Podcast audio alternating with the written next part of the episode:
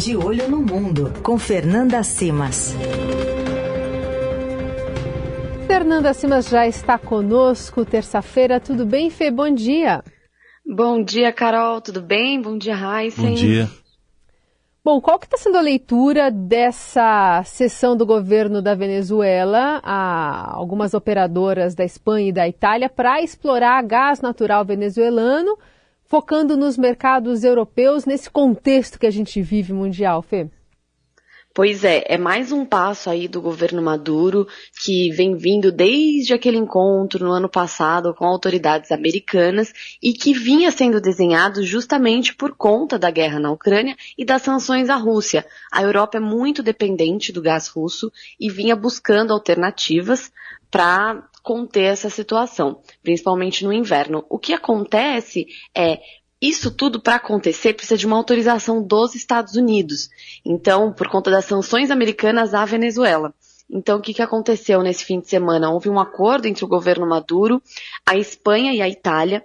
E aí, é, empresas, né, companhias espanholas e italianas vão poder explorar o gás venezuelano e levar, exportar para a Europa. Isso também é uma forma de a Europa se envolver numa pressão para que o Maduro aceite eleições livres no ano que vem, que vem sendo uma tentativa diplomática que envolve tanto Estados Unidos, países europeus, o próprio Brasil e outros países latino-americanos como a Colômbia, que também se colocou como mediadora aí de uma conversa entre o governo chavista e a oposição venezuelana. Bom, outro assunto do noticiário que está chamando muita atenção é essa eleição na Turquia, uh, envolvendo um segundo turno.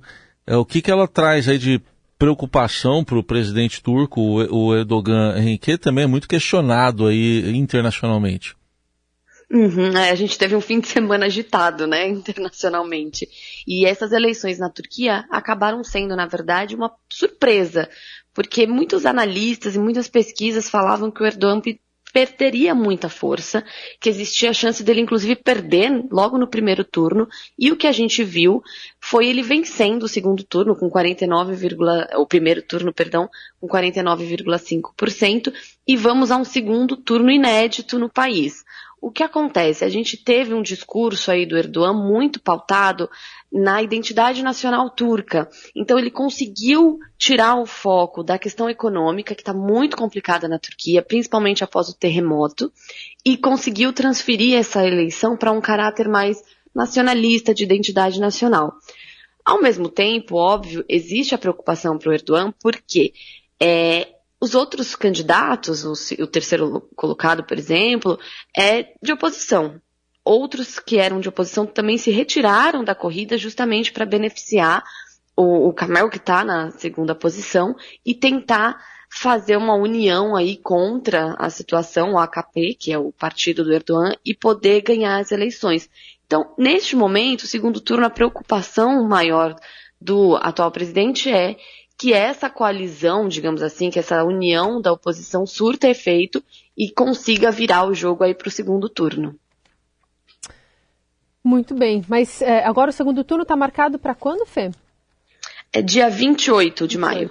Então, fim agora. de mês, né? Isso. Né? Tá chegando já. Pouco uhum. tempo de campanha. Tá chegando. É, exatamente, pouco tempo. E aí o que, que acontece, né? Muito provavelmente o Erdogan vai continuar batendo nessa tecla do nacionalismo, da uhum. identidade, uhum. que não pode se romper, ele é o candidato islâmico, né? Então esse deve ser o ponto principal, enquanto a oposição vai tentar reforçar a necessidade de recuperação econômica do país e de mudar o sistema de contratos com o governo, principalmente, por conta da situação do terremoto, em que ficou muito claro a questão da corrupção na construção, no levantamento dos edifícios. É, total. Aliás, o Heisen estava falando aqui nos bastidores que o nome do opositor é fácil, né? Nossa, é, a gente fala que aqui o que, que acontece? A gente abrevia para Kaká, né? Porque os dois nomes ah, começam com a letra boa. K, porque realmente é muito difícil.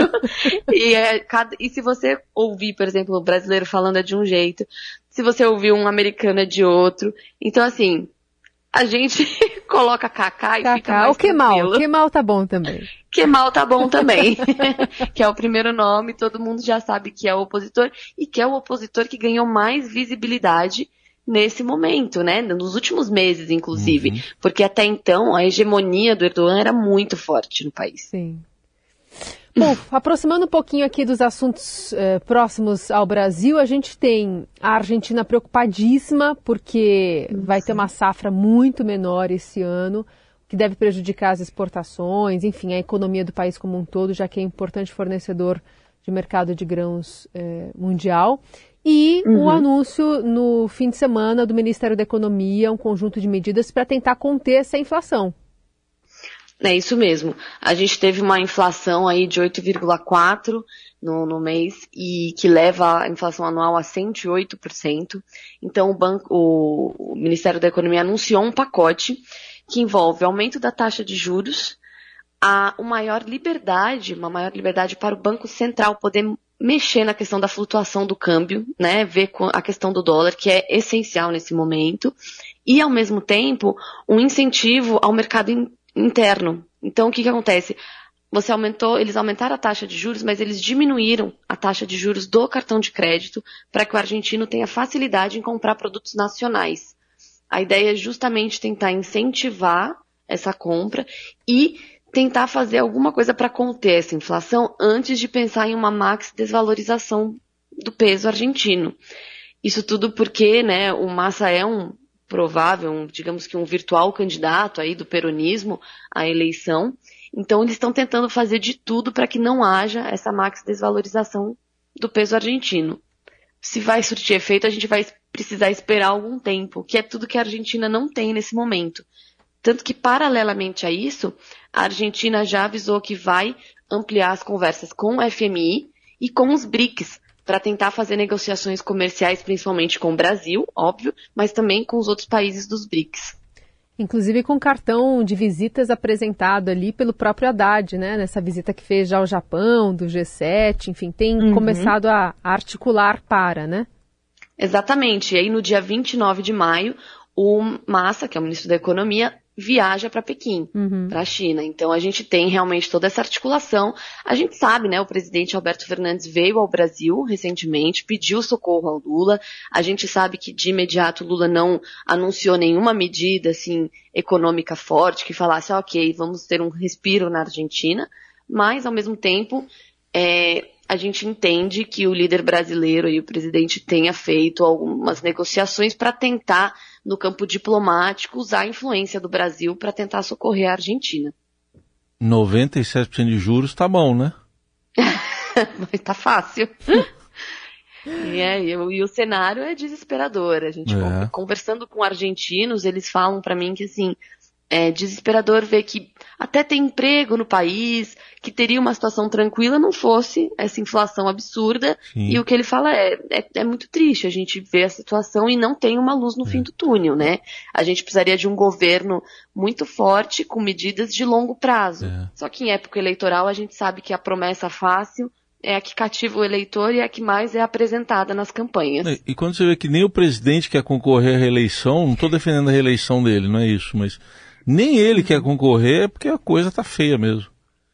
É, é um sinal muito sério. A gente sabe que o Alberto Fernandes não teria chance de ser reeleito, é, precisaria de um milagre, e aí o peronismo todo é, conversou e entendeu que esse candidato não seria possível. É você colocar o peronismo à margem e falar, é. bom, vamos ver quem vai ser o outro que vai surgir. Hum. Então o peronismo agora trabalha para encontrar um nome, fala-se muito do nome do Sérgio Massa, mas vamos acompanhar porque eu acho que só os desdobramentos econômicos poderão dizer se ele vai ser um candidato viável ou se a gente não vai ter o peronismo aí presidindo o país nos próximos anos. Essa é a Fernanda Cima, sempre às terças-feiras conosco de Olho no Mundo. Obrigada, viu, Fê? Boa semana. Obrigada para vocês também.